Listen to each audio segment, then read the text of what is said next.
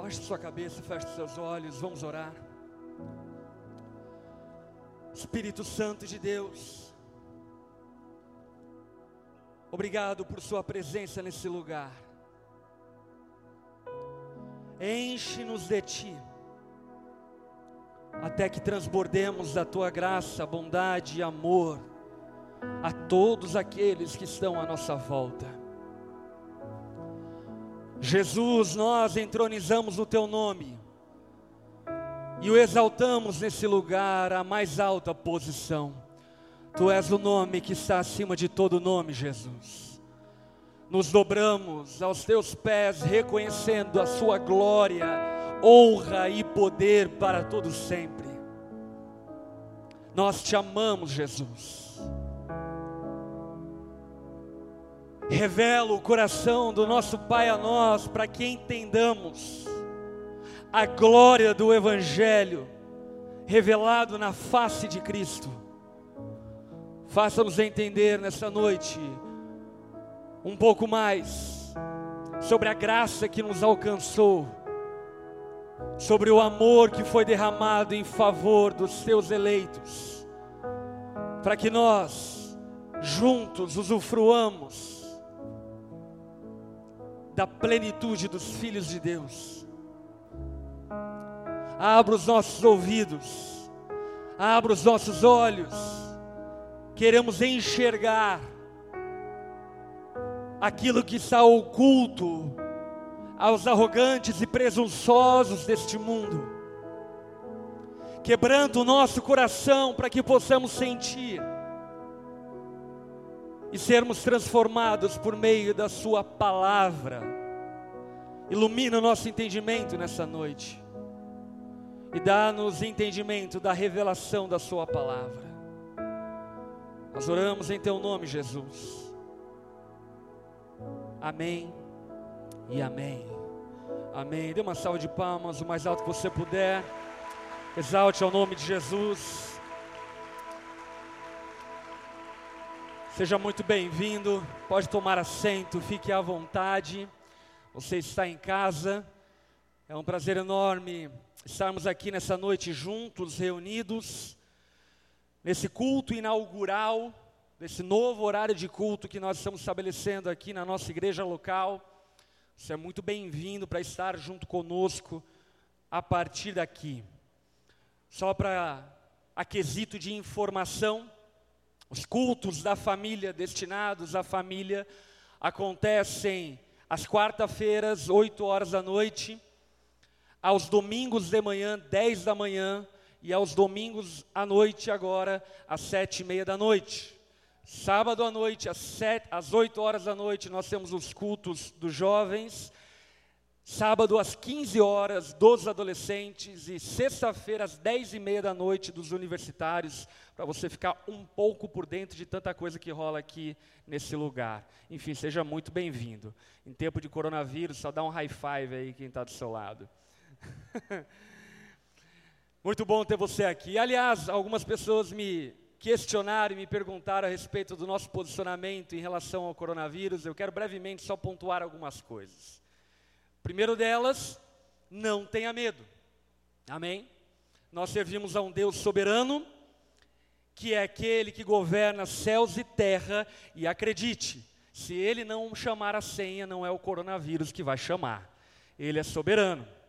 Entretanto, é óbvio que nós devemos ter boa educação e não só a respeito do coronavírus, até porque o coronavírus não é um vírus tão letal quanto outros vírus que circulam na sociedade e que nós falamos pouco, mas devemos sim, nesse tempo, avaliar a nossa educação higiênica, avaliar a nossa educação relacional, para que tenhamos os devidos cuidados e precauções ao tratar a nossa higiene pessoal. Então, higienize as suas mãos, não porque, enfim, o coronavírus está na praça.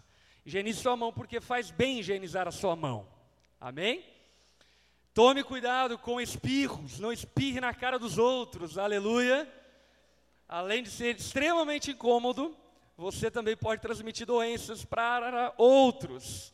Você está em um estado de enfermidade, um estado pego por algum vírus, que seja da gripe ou qualquer outro vírus, tire uma quarentena na tua casa, se recupere, para que não transmita esse vírus para as pessoas à sua volta. Tenha uma boa educação. Amém? E terceiro e último ponto acerca disso que eu queria falar é que nós devemos, inclusive nesse tempo, avaliarmos, eu diria, a nossa perspectiva cristã acerca do mundo. Não seja egoísta. Não seja egoísta. Sabe, por vezes nós tratamos essas questões de maneira muito egoísta. Ah, eu não quero me adoecer. Ok, eu entendo que você deve ter essa responsabilidade consigo. Entretanto, nós devemos ter muito mais responsabilidade com o próximo. Por esse motivo, além de pensar em si, pense no próximo. Pense nas pessoas que estão ao seu redor. E é óbvio que um bom conselho, se você faz parte de algum grupo de risco, aumentando os casos aqui no sul do Brasil que ainda não está em estado de alarme, enfim, tome as precauções e fique isolado na sua casa para evitar qualquer tipo de complicação. Ok? Enquanto não houver recomendações oficiais para que não nos reunamos, nós continuaremos. Se caso houver, nós nos submeteremos às autoridades governamentais, como a palavra nos diz. Amém? Dito isto, hoje nós começamos esse novo horário de culto e, além disso, começamos uma nova série de mensagens, um novo tema aqui na nossa igreja. Na verdade, é a parte 2 de um tema que nós iniciamos no ano passado, chamado Não Me Envergonho do Evangelho. No ano passado, nós fizemos a parte 1 um, e esse ano faremos a parte 2. O Não Me Envergonho do Evangelho é um tema através da exposição do livro aos Romanos, o apóstolo Paulo aos Romanos.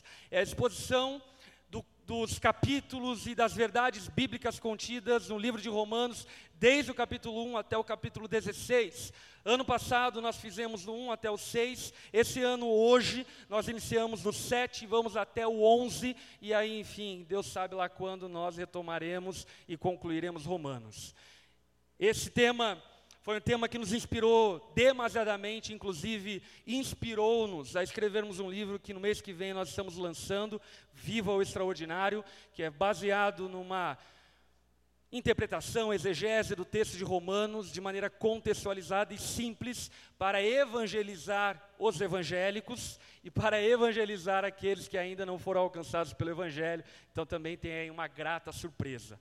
Hoje nós vamos expor e tratar o capítulo 7 do livro aos Romanos. Mas antes de tratarmos o capítulo 7, eu quero aqui citar o versículo chave desse tema, que é o capítulo 1, verso 16. Se você tiver com a tua Bíblia, você pode abrir. Romanos, capítulo 1, verso 16. O apóstolo Paulo diz: Não me envergonho do evangelho não me envergonho do Evangelho. Paulo está dizendo: olha, se houver motivos para se envergonhar do Evangelho, eu não me envergonho. No contexto cultural e social dele, haveria motivos pelo qual ele poderia sentir vergonha do Evangelho.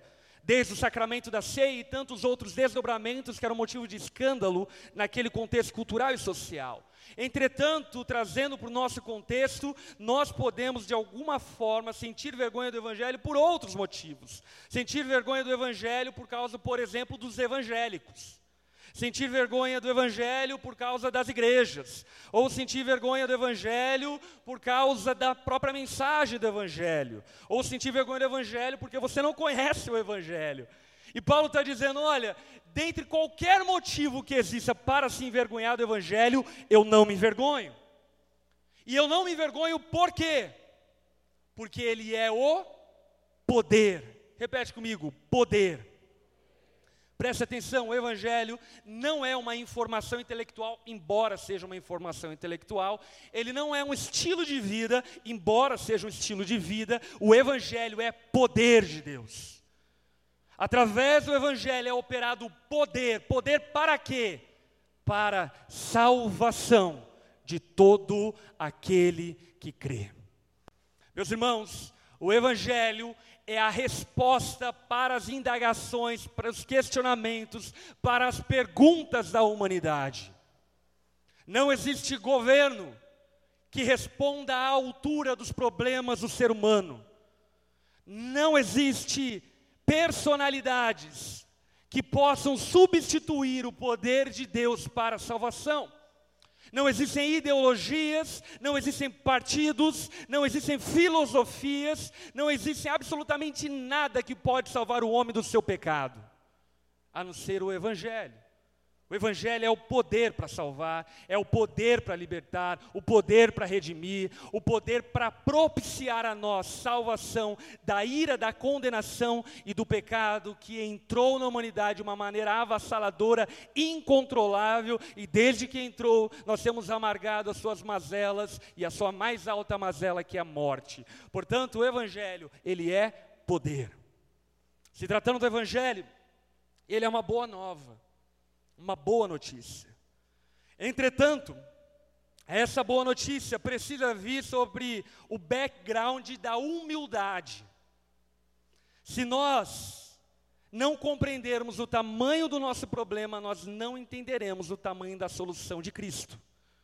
Se não entendermos a gravidade dos nossos pecados e as consequências eternas deles, nós não poderemos entender e compreender a largueza, a profundidade e a altura do amor de Deus.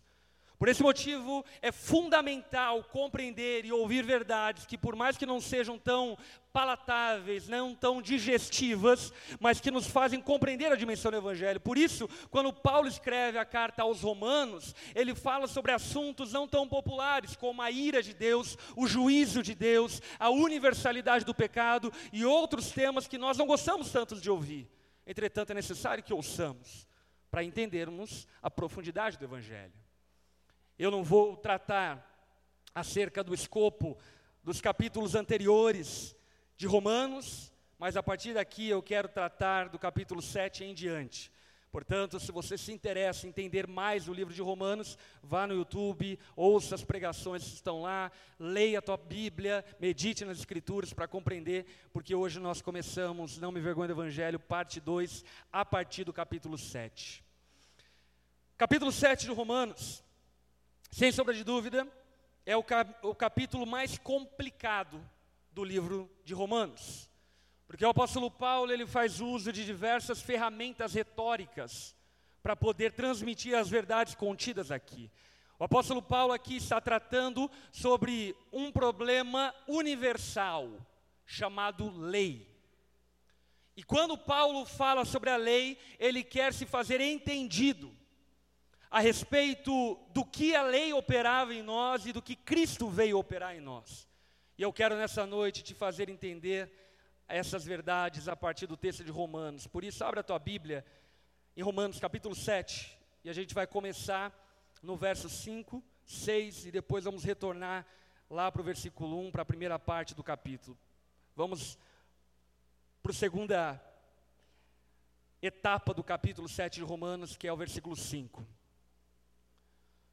Olha o que o apóstolo Paulo nos diz. Pois quando éramos controlados pela paixão da carne, as paixões pecaminosas despertadas pela lei atuavam em nosso corpo de forma que dávamos frutos para a morte.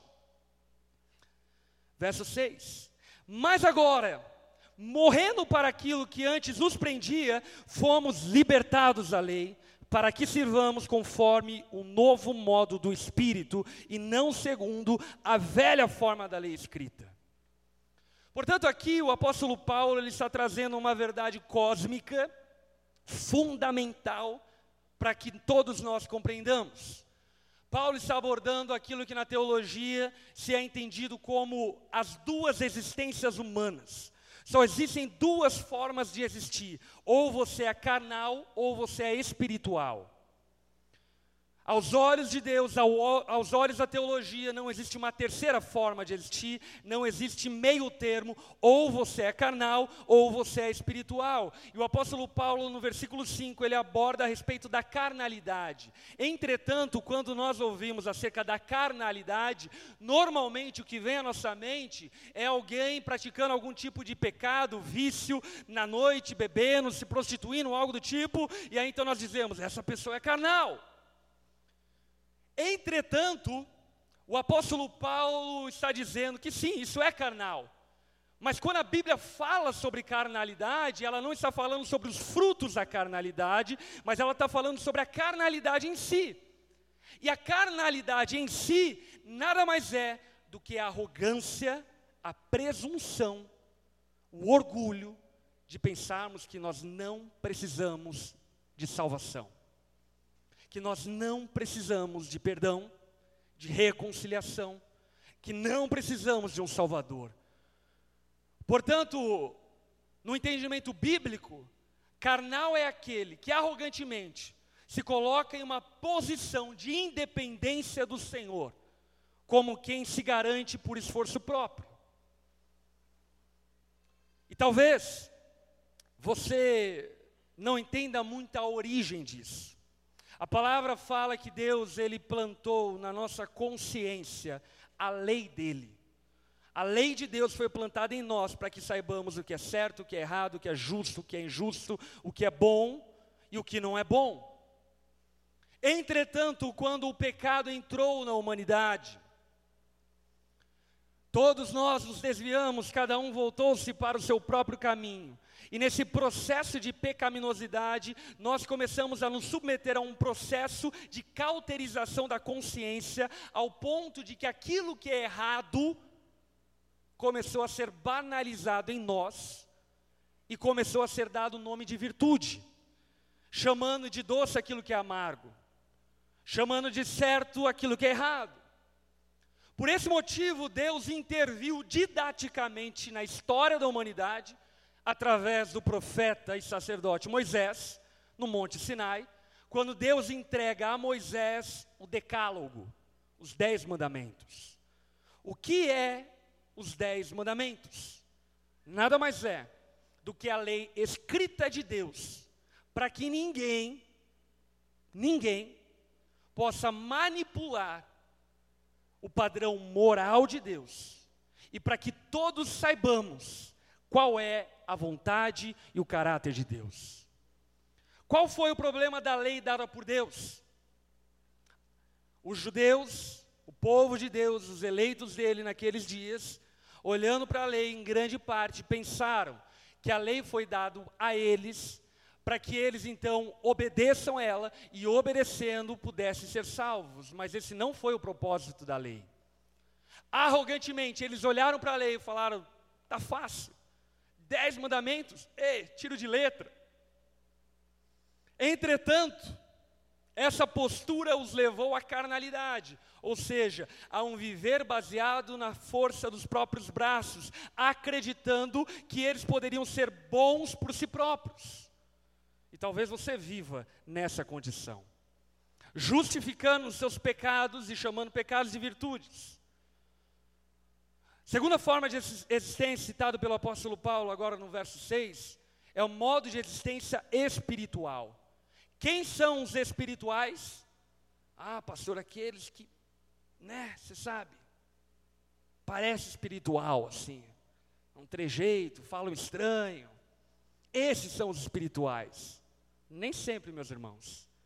Espiritual, conforme o conceito bíblico, é aqueles que dependem de Deus para viver. Aqueles que reconhecem que nada são, que nada pode, que nada tem, se Deus não os dá. Portanto, diante desse raio-x, a pergunta que surge é: quem é você? Você existe de maneira carnal ou você existe de maneira espiritual? Quem é você? Dito isto, agora a gente volta para o versículo 1 de Romanos capítulo 7. O apóstolo Paulo vai explicar esse conceito da lei e de como isso afeta toda a humanidade. E ele passa no versículo 1 a dizer: Meus irmãos, falo a vocês como pessoas que conhecem a lei. Portanto, o apóstolo Paulo, ele não está falando com pessoas leigas a respeito da lei, mas ele está falando com pessoas que têm um nível mínimo de discernimento a respeito do que é a lei os dez mandamentos, a lei moral de Deus, a vontade de Deus estabelecida, os decretos e mandamentos de Deus dados ao seu povo. Então ele vai questionar a seguinte questão: acaso vocês não sabem que a lei tem autoridade sobre alguém apenas enquanto ele vive. Paulo aqui está abordando uma verdade bíblica que nós não podemos ignorar. Dentro desse processo didático de Deus, quando Deus deu ao povo dele no Monte Sinai os dez mandamentos, Deus não estava dando apenas uma lista de regras, ok? O que Deus estava fazendo ali era um pacto, uma aliança, comparada pelo apóstolo Paulo como uma aliança de casamento. E aqueles eram os termos da aliança. Basicamente era o seguinte: obedeça os dez mandamentos e eu estarei com vocês. E ali foi estabelecida essa aliança. Qual é o problema? Romanos 3,23. Todos pecaram, destituídos são da glória de Deus. Portanto, ninguém consegue observar os mandamentos de Deus de maneira total e plena. E Paulo então diz: se não conseguimos observar, obedecer toda a lei de Deus, a condenação está sobre nós, sobre toda a humanidade, porque toda a humanidade recebeu sobre si a lei. Então Paulo levanta a pergunta: qual é a pergunta? Como nós seremos libertos da condenação que existe sobre os pecadores que estão sob a autoridade da lei? E ele dá a resposta: alguém precisa morrer. Olha o verso 2. Por exemplo, pela lei a mulher está casada casada está ligada ao seu marido enquanto ele estiver vivo. Mas se o marido morrer, ela estará livre da lei do casamento. Por isso, se ela se casar com outro homem enquanto o seu marido ainda estiver vivo, será considerada adúltera. Mas se o marido morrer, ela estará livre daquela lei, e mesmo que venha se casar com outro homem, não será adúltera. Paulo ele faz um paralelo da graça e da lei com um casamento, ilustrando e exemplificando para nós o que acontece a respeito da lei e da graça através dessa ilustração conjugal. Para que você entenda, eu vou contextualizar você de maneira meio novela mexicana ou novela das sete, já que vocês gostam de uma narrativa novelesca. O que Paulo está dizendo basicamente é o seguinte: olha, havia uma mulher pecadora, desajeitada, desorganizada, fazia tudo errado, não fazia nada certo, tudo que ela fazia de azedava errado. Ela fazia arroz, queimava arroz. Fazia miojo, ficava papo miojo. Tudo que ela fazia dava errado. E essa mulher conheceu um homem. Esse homem, em contrapartida e ao contrário, o oposto dela, era um homem bom, tudo que ele fazia dava certo, ele fazia as coisas de maneira extremamente organizada, era aquele tipo de pessoa que acordava, orava, escovava os dentes, fazia exercício físico, meditava nas escrituras, tomava um café, lia um jornal do dia e ia para o trabalho. Esse homem tinha as roupas todas organizadas no armário de acordo com o degradê de cada cor. Ele era extremamente zeloso, organizado em tudo o que fazia. Perfeito, 100% perfeito. Essa mulher olhou para esse homem e disse: Uau, é com esse homem que eu preciso casar. Sorte grande. Sou pecadora, desajeitada, desorganizada. Esse homem vai fazer por mim o que eu não posso fazer. Então ela se casa com esse homem. O problema é que ela entra no casamento e esse homem, de maneira justa, ao ver ela cometer todos os erros dela, culpava, jogava na cara dela os seus erros, dizia: Olha, você é uma relaxada, você faz tudo errado. Jogava peso sobre ela de todas as formas, não tinha longanimidade, não tinha paciência, não tinha perdão, não tinha graça, não tinha compaixão, nem tampouco misericórdia.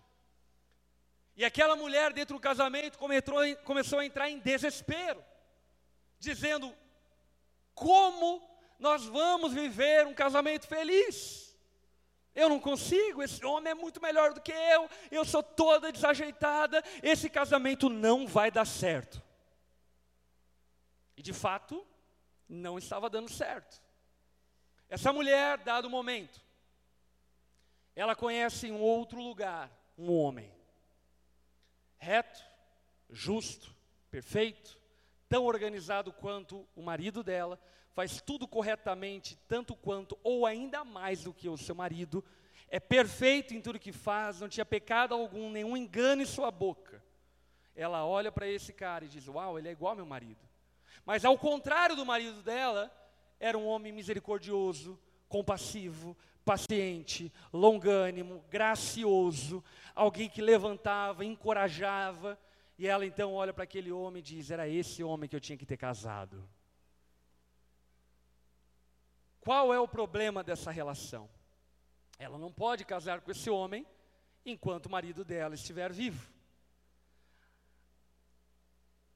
Agora, vamos aqui para a legenda da história. Quem é a mulher relaxada? Somos nós. Quem é o homem perfeito, justo, reto, íntegro em tudo que faz, mas sem misericórdia, compaixão? A lei. Quem é o outro homem tão certo, tão justo, tão reto, tão íntegro? Quanto à lei, mas compassivo, misericordioso, bondoso? Jesus. E a pergunta que Paulo está sugerindo a nós é: como nós podemos nos casar com Jesus se o nosso marido, a lei, está viva? Só existe uma solução: alguém tem que morrer. A solução antibíblica que alguns têm dado, sabe qual é? A lei precisa morrer. Eu preciso matar a lei para que eu case com Jesus. Entretanto, essa não é a solução bíblica.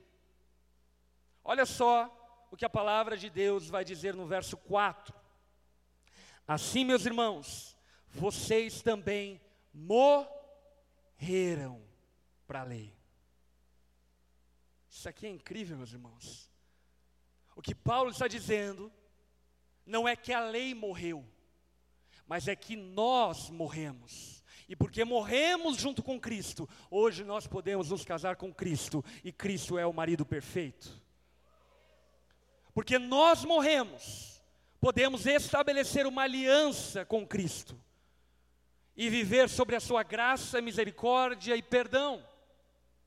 Não porque a lei morreu, Sabe, Deus nunca diminuiu, escuta o que eu estou falando, Ele nunca diminuiu e nunca diminuirá o seu padrão de santidade. Ele é santo, santo e santo. Ele era, é e há de vir, Ele é eternamente o mesmo, imutável, perfeito em tudo que faz, Ele não muda.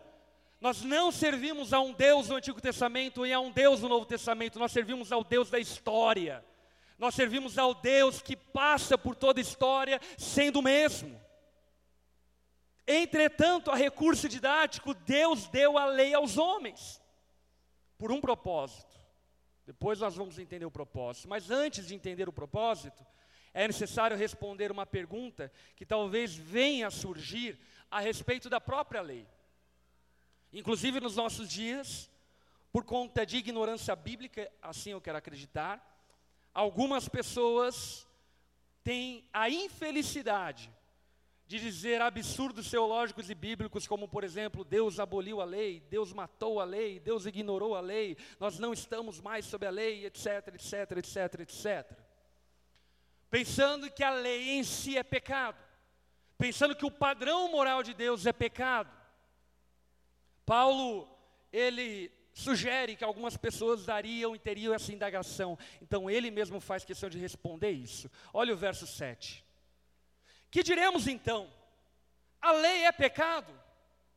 O que ele responde? De maneira nenhuma. Nada de errado com a lei.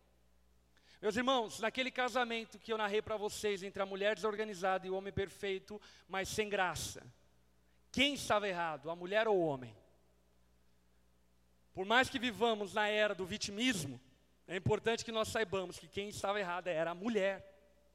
O homem estava no direito de justiça dele exigir e cobrar dele de, dela de acordo com a sua perfeição. Portanto, ela que estava errada, não tem nada de errado com a lei. O que há de errado é conosco.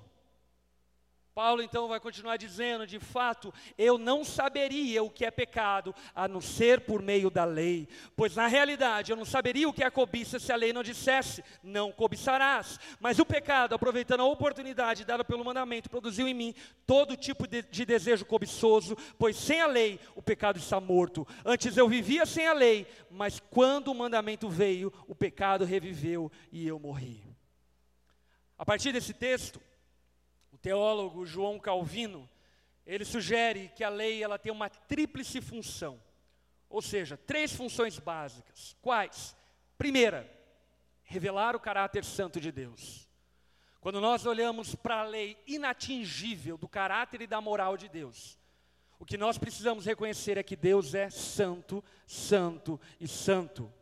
Ele não é como os falsos deuses da mitologia grega ou do panteão de deuses romanos. Ele não é como os ídolos que nós criamos ou as projeções de falsas divindades que nós criamos. Não, Deus é santo. Ele não muda conforme os tempos mudam. Portanto, a lei ela revela esse caráter imutável e santo de Deus. Em segundo lugar, a lei serve para repreender e colocar limites ao pecado da sociedade. A pergunta que eu te faço é: a lei pode transformar, por exemplo, um homicida em alguém bom. Por exemplo, se houver uma lei, não matarás, como existe. Esse homem vai olhar para a lei e vai dizer: Não matarás, espera aí, eu preciso mudar, não vou mais matar. A lei pode mudar alguém? Não, mas ela pode refrear o pecado da sociedade, para que a sociedade não sucumba em seus pecados. Por esse motivo, Deus dá a lei à humanidade para que nós não sucumbamos em nossos pecados e a sociedade não mergulhe numa destruição profunda ao ponto de ser irrecuperável. Portanto, a lei tem esse segundo propósito. Mas o real e profundo propósito da lei está na terceira citação de João Calvino. A lei serve para revelar e despertar o pecado que há em nós.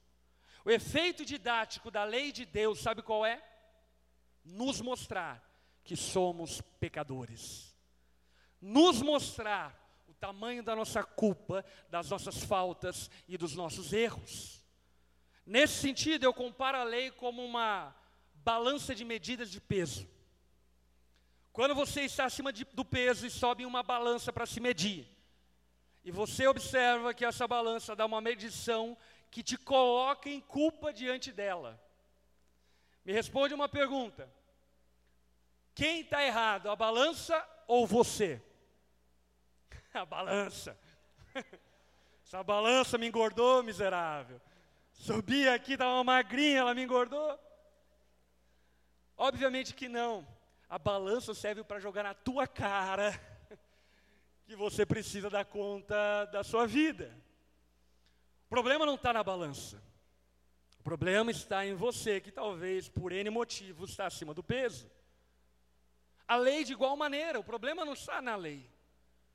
O problema está em nós. E a lei aponta o nosso problema, e não só aponta o nosso problema, mas também desperta o nosso problema. É mais ou menos assim, se eu disser para você o seguinte, olha, quando você sair daqui, não vire à esquerda, porque ali na esquerda está acontecendo algo horrível. O que, que vai acontecer com você? Ou será tentado a virar à esquerda, ou virará à esquerda. Sim ou não? E o que, que isso demonstra? Que a lei despertou o pecado que há em você, despertou o mau desejo que há em você. Portanto, a lei em si própria não é pecado, mas, sobretudo, a lei é didática. O apóstolo Paulo vai dizer em outro momento que a lei é o aio de Deus que nos leva até Cristo. A lei é o professor de Deus que nos leva até Jesus. Martinho Lutero diz de maneira muito poderosa que a lei é a marreta de Deus para quebrar o orgulho humano. Uau! A lei é uma marretada divina para que nos quebrantemos diante de Jesus e quebremos o nosso orgulho diante dele.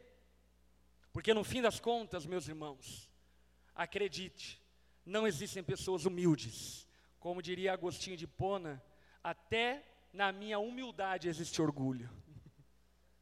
Não existem pessoas humildes, existem pessoas humilhadas, é diferente.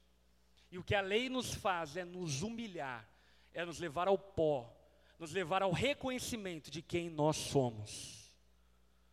Por isso é necessário que não nos esquivemos da lei, mas que a tratemos de maneira correta.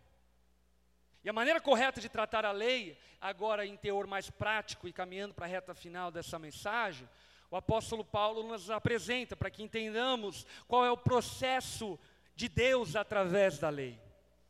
E Paulo vai dizer e falar a respeito disso a partir do verso 14.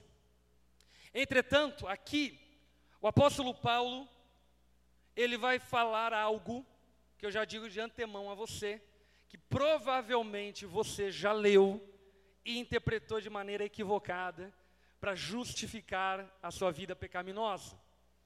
O que Paulo vai dizer aqui é aquele famoso texto: o bem que eu quero fazer, eu não faço, e o mal que eu não quero fazer, esse sim acabo cometendo. E o que os crentes fazem quando leem esse texto? Está vendo? É igual eu. Igualzinho. Não queria adulterar mas não consigo.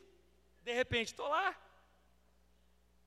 Não queria mentir, mas de repente eu estou mentindo. Paulo está descrevendo a minha experiência.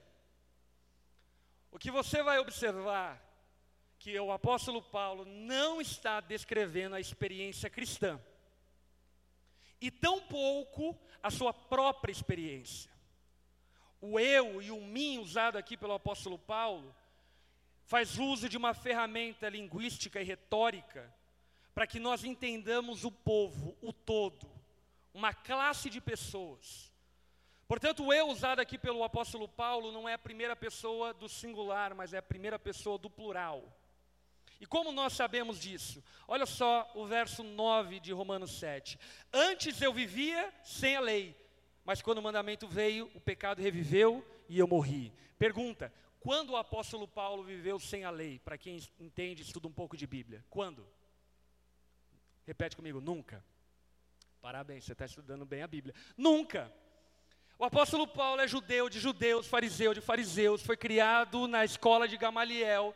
Ele era dos fariseus os mais zelosos, portanto, ele nunca viveu sem a lei. Toda a vida dele foi sob a lei. Então, sobre quem Paulo está dizendo? Sobre um povo que um dia viveu sem a lei. Qual é o povo que um dia viveu sem a lei? O povo judeu. O povo judeu saiu do Egito sem a lei, escravo no pecado. E no Monte Sinai ele recebeu então a lei de Deus. E existem outras pistas que nos fazem entender isso. Quer ver? Olha o verso 14 e a gente vai ler a partir daqui. Verso 14. Sabemos que a lei é espiritual. Eu, contudo, não sou, pois fui vendido como escravo ao pecado. Se esse texto Paulo estivesse falando acerca dele mesmo, ele estaria se contrariando. Porque Paulo é aquele que voga a nós a teologia do Espírito Santo, dizendo que nós somos templo do Espírito Santo, portanto, somos espirituais. Amém? Por esse motivo, o apóstolo Paulo diz: Olha, a lei é espiritual, eu, contudo, não sou. Sobre quem ele está falando? Ele está falando sobre o povo de Deus sobre o povo eleito de Deus, que ainda não havia passado sobre o processo da humilhação que a lei produz e do alcance da graça de Deus a nós. Olha o verso 15. Não entendo o que faço. Escute essas palavras. Pois não faço o que desejo, mas o que odeio. E se faço o que não desejo, admito que a lei é boa. Nesse caso, não sou mais eu quem faz, mas o pecado que habita em mim. Sei que nada de bom habita em mim, isto é, em minha carne, porque tenho um desejo de fazer o que é bom, mas não consigo realizá-lo. Pois o que faço não é o bem que desejo, mas o mal que não quero fazer, esse eu continuo fazendo. Ora, se faço o que não quero, já não sou eu quem faz, mas o pecado que habita em mim. Portanto, o apóstolo Paulo está narrando a experiência do povo judeu, mas em especial a experiência do povo judeu piedoso. Ou seja, homens e mulheres que honestamente e sinceramente queriam agradar a Deus, mas não conseguiam. Por mais que o apóstolo Paulo aqui esteja falando sobre o povo judeu piedoso, sem sombra de dúvida nós podemos nos identificar com esse texto. Talvez você se identifique inteiramente com esse texto. Pastor, eu sou essa pessoa. Eu queria ser o melhor marido, mas eu não consigo, eu não posso. Eu queria ser uma melhor pessoa, eu queria ser um melhor discípulo, eu queria ser uma pessoa que ama mais a Deus, eu queria honrar a Deus, eu queria ser um melhor pai, eu queria fazer o que é certo, mas eu não consigo. Sabe qual é o problema? Problema que você acha que esse desejo de querer fazer o que é certo é o próprio cristianismo. Mas esse não é o cristianismo. Esse é o processo do Espírito Santo te atraindo para Jesus, te fazendo desejar coisas santas, coisas retas, coisas puras, mas te levando para um lugar de identificação, de completa impotência e escravidão do pecado que habita em você. Olha o verso 21. Assim encontro esta lei que atua em mim. Quando quero fazer o bem, o mal está junto de mim. No íntimo do meu ser tenho prazer na lei de Deus, mas vejo outra lei atuando nos membros do meu corpo, guerreando contra a lei da minha mente, tornando-me prisioneiro da lei do pecado que atua em meus membros. Ele está descrevendo o trajeto de um povo que quer fazer o que é certo, mas não consegue. E esse povo que não consegue vai chegando ao desespero, porque vai identificando que é escravo do pecado, que é impotente, incapaz, insuficiente. E onde isso vai nos levar? Ao verso 24: Miserável o homem que eu sou. Escuta uma coisa, meu irmão. Enquanto você não entender que você é miserável, que você não é bom, que você não é justo, que você não é correto, que as suas boas obras, como diria o profeta Isaías, são passo de trapos imundos na presença de Deus. Enquanto você não entender o tamanho da sua miséria, você não terá a resposta para o seu problema. A lei de Deus serve para nos empurrar para esse lugar de insuficiência. A lei de Deus foi nos dada para nos humilhar para nos colocar em condição de total dependência de Deus e clamarmos: miserável homem que eu sou. E sabe, é triste, em nosso contexto, vermos uma graça barata sendo distribuída, descartando todo o sacrifício e preço pago por Jesus na cruz, pensando que a graça de Deus, o favor e o perdão dele, é como balas entregues por um Papai Noel no dia de Natal. É triste, nos nossos dias, pessoas se apropriando de uma famosa hipergraça. Qual é o problema da hipergraça? O problema dela é que ela ignora o processo que nos leva até a graça. Escuta uma coisa: se você não chegar ao pó, o oleiro não pode refazer o vaso e transformar o pó em vaso de honra. É necessário que cheguemos ao pó da nossa existência, é necessário que cheguemos ao pó da nossa humildade e humilhação, reconhecendo que nós precisamos de socorro. Por isso, meus irmãos, igreja, cristianismo, não é para pessoas perfeitas, é para pessoas quebrantadas, é para pessoas humilhadas, é para pessoas que reconhecem a sua total necessidade de salvação. E quando nós chegamos a esse estado de reconhecimento de miséria, então surge a pergunta: quem me libertará do corpo sujeito a esta morte. Quem pode me libertar? Não, o Chapolin Colorado não pode. O Batman também não pode. Nenhum governo, seja ele de direita ou esquerda, não pode. As teorias marxistas ou neoliberais ou liberais não podem.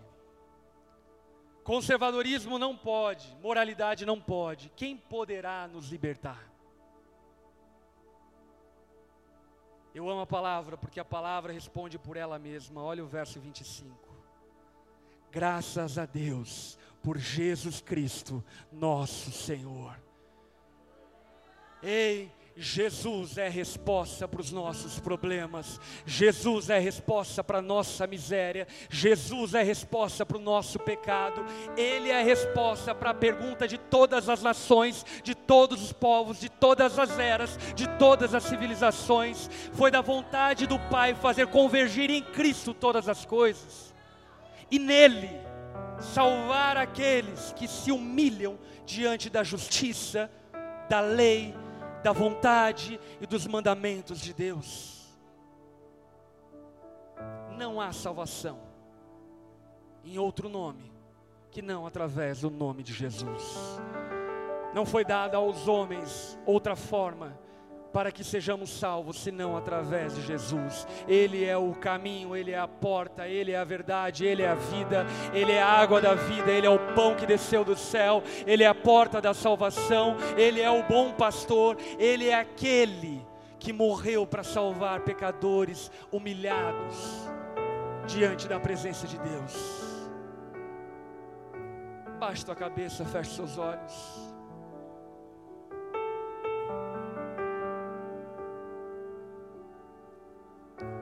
Jesus humilha-nos debaixo da Sua poderosa mão.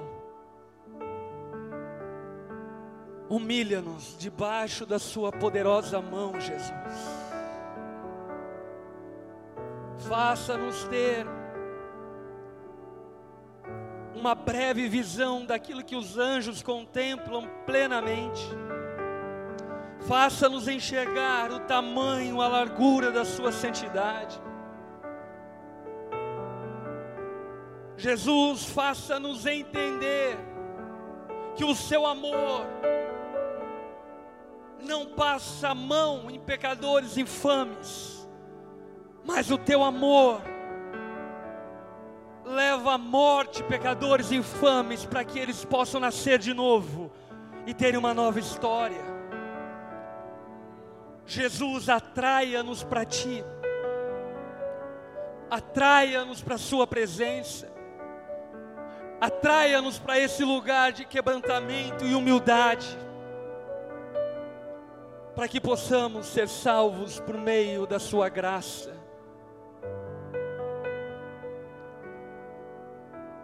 De cabeça baixa, olhos fechados. Se você,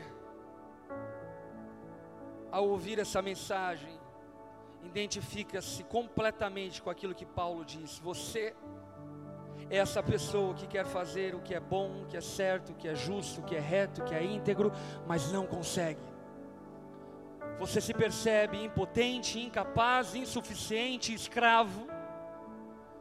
Você queria ter um casamento agradável a Deus, mas não consegue.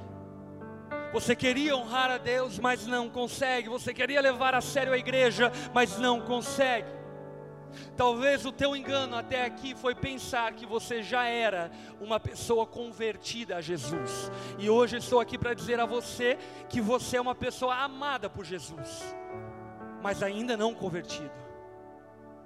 A prova desse amor é que Deus tem te atraído para Ele. Mas você ainda não chegou no lugar de clamar pela misericórdia de Deus. E eu creio que talvez aqui nessa noite, Deus trouxe revelação para algumas pessoas. E uma chave girou na mente de alguns, dizendo: É isso. Eu entendi. Eu preciso de Jesus. O Evangelho é o poder para salvar a minha vida. Se você é essa pessoa, Nessa noite hoje eu quero convidar você a entregar a sua vida a Jesus, reconhecer o senhorio de Jesus e reconhecer a salvação que existe somente nele. Se você é essa pessoa, no seu lugar de cabeça baixa, olhos fechados, eu quero lhe convidar a repetir uma oração junto comigo, estabelecendo uma aliança com Jesus nessa noite. Diga assim a Ele, aí no seu lugar mesmo, diga assim: Senhor Jesus, eu reconheço a minha culpa, a minha falta, a minha impotência, a minha incapacidade, a minha carnalidade. E eu declaro: eu sou miserável. Mas você, Jesus, é a resposta para o meu clamor. E eu entendi nessa noite que você pode salvar pecadores como eu. Por isso, Jesus, me perdoa dos meus pecados,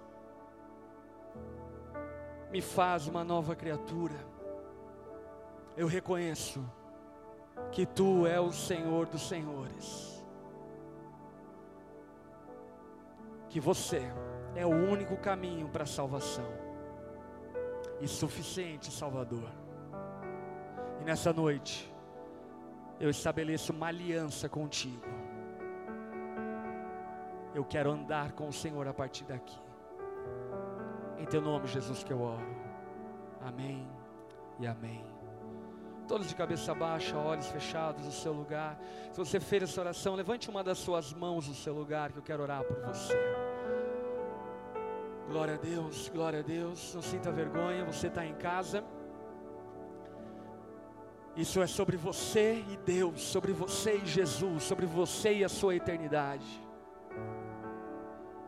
Todos esses irmãos que levantaram as suas mãos, por gentileza, eu gostaria de convidar vocês a se colocar em pé para que nós oremos pela vida de vocês. Todos esses que fizeram essa oração, coloquem-se em pé no seu lugar.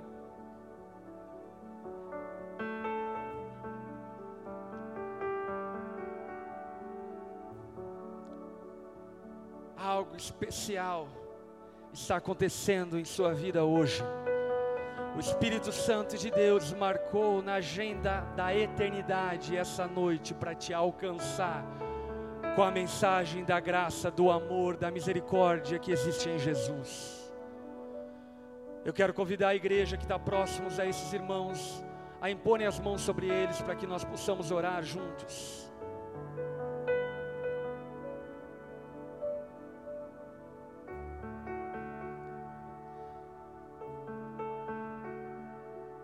No seu lugar, sentado mesmo, estenda suas mãos em direção a esses irmãos. Senhor, nós celebramos a Ti, porque a Sua misericórdia se renova a cada manhã. E nessa noite, estamos experimentando o fruto da Sua misericórdia. Perdão, graça sendo estendida a pecadores que não mereciam perdão. Jesus, talvez esses irmãos não compreendam a profundidade daquilo que está acontecendo na vida deles, mas eu clamo a Ti,